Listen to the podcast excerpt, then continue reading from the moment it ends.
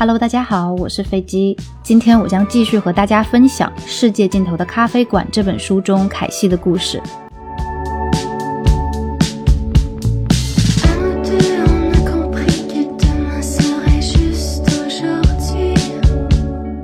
在故事中，凯西向约翰抛出了一个问题：做大多数人在做的事情，能帮你实现自己存在的意义吗？呃，在这本书中，它有一个概念叫做 “purpose for existing”，存在的意义。在书中讲存在的意义的时候呢，一般都是用 PFE 来做缩写。存在的意义这个东西，在书里表达的更多的是人作为独立的个体，在自己的一生中去做自己真正热爱的事情，然后去实现了自己的人生目标，就是一个比较理想化的一个人生状态。当然，这个存在的意义对于每个人来说都是一个很主观的概念。书中说到，来咖啡厅的有些客人清楚自己的 PFE，就会尝试各种他们认为有利于实现 PFE 的活动。这些人呢，通常对生活的满意度也比较高。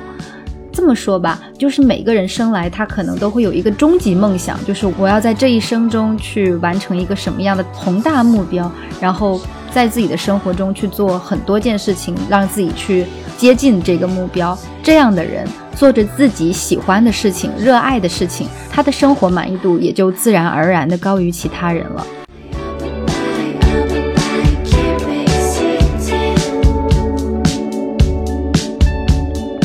那现在我们就来看一下凯西在他的故事中是如何回答他向约翰抛出的这个问题的。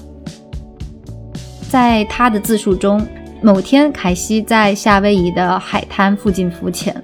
他在离海滩不远的地方潜到几块岩石旁边时，偶遇了一只绿色的大海龟。他很兴奋，因为第一次在浮潜的时候遇到海龟，于是就想多观察一会儿。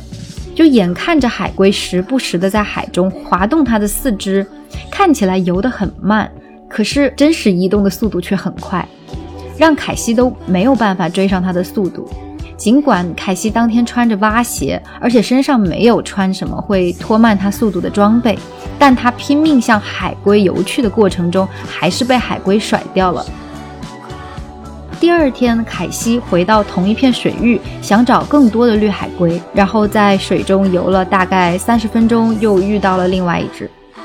这一次，这只海龟在一群黄黑相间的小鱼中浮着，就很慵懒的在那儿浮着。他就观察了一阵子，后来海龟开始朝海洋深处游去。他再次试图跟上这只海龟，却发现自己拼尽了全力，还是追不上这一只。浮到海面上的时候，他意识到海浪的推动方向是朝着岸边的，与海龟前行的方向是相反的。而当深处的水流向着海洋方向涌起的时候，海龟只是漂浮起来，然后顺势滑动着朝海洋深处加速前进。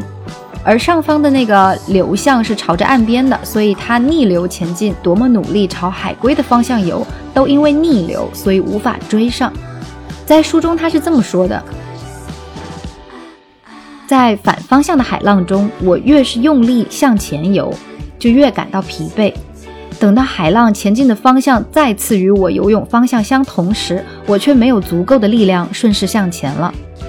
随着海浪一来一去，我越来越疲惫无力。海龟却始终借助着海水的力量优化自己的效率，这就是它游得比我快的原因。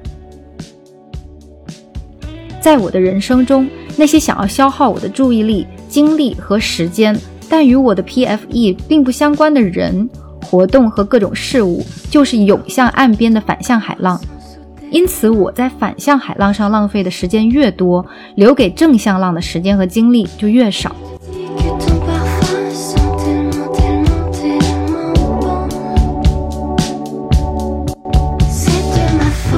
我们可以看到，在故事中，把。能够实现自己人生意义和价值的，就是 PFE 的事情，比作正向海浪；把别人或外界希望你做的事情，比作反向海浪。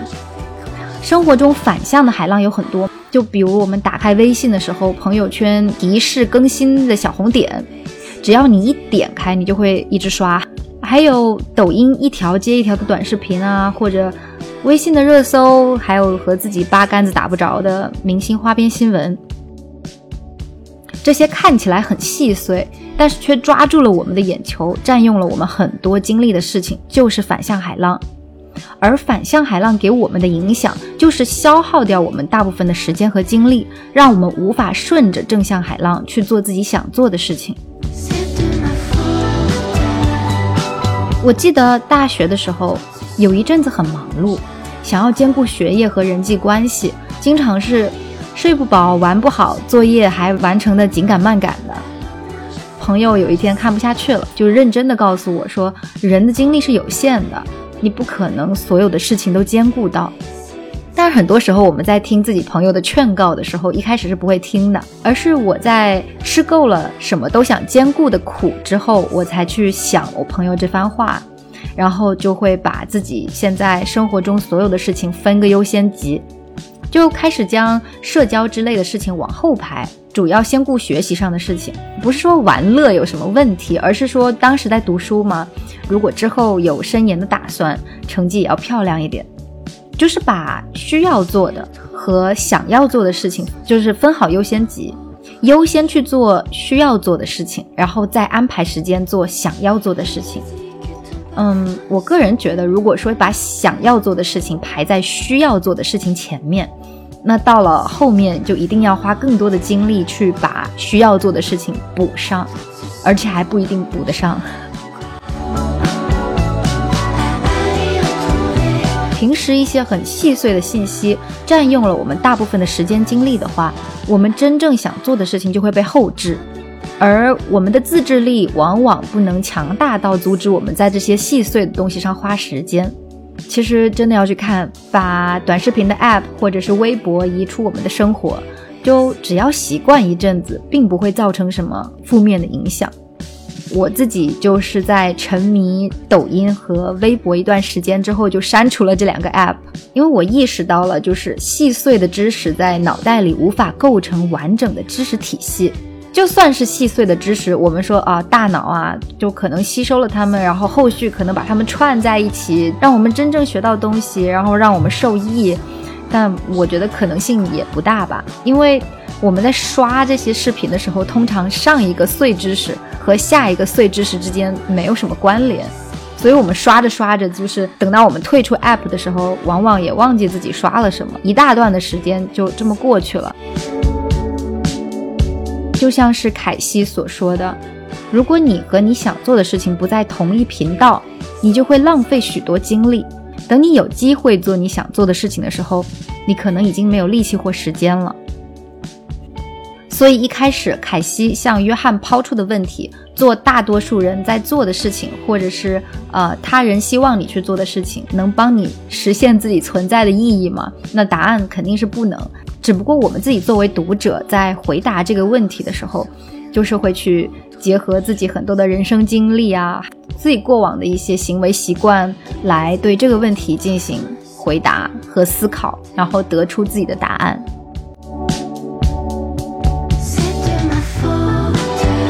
当然，对于反向海浪或正向海浪的解读，每个读者还能延伸出各种不同的看法，欢迎大家留言讨论喽。下一期我想和大家分享书中三个核心的问题，就你为什么来到这里？你满足吗？和你害怕死亡吗？这三个问题在书中给出了答案，也算是给这本书的分享做一个总结。我是飞机，我们下期再见。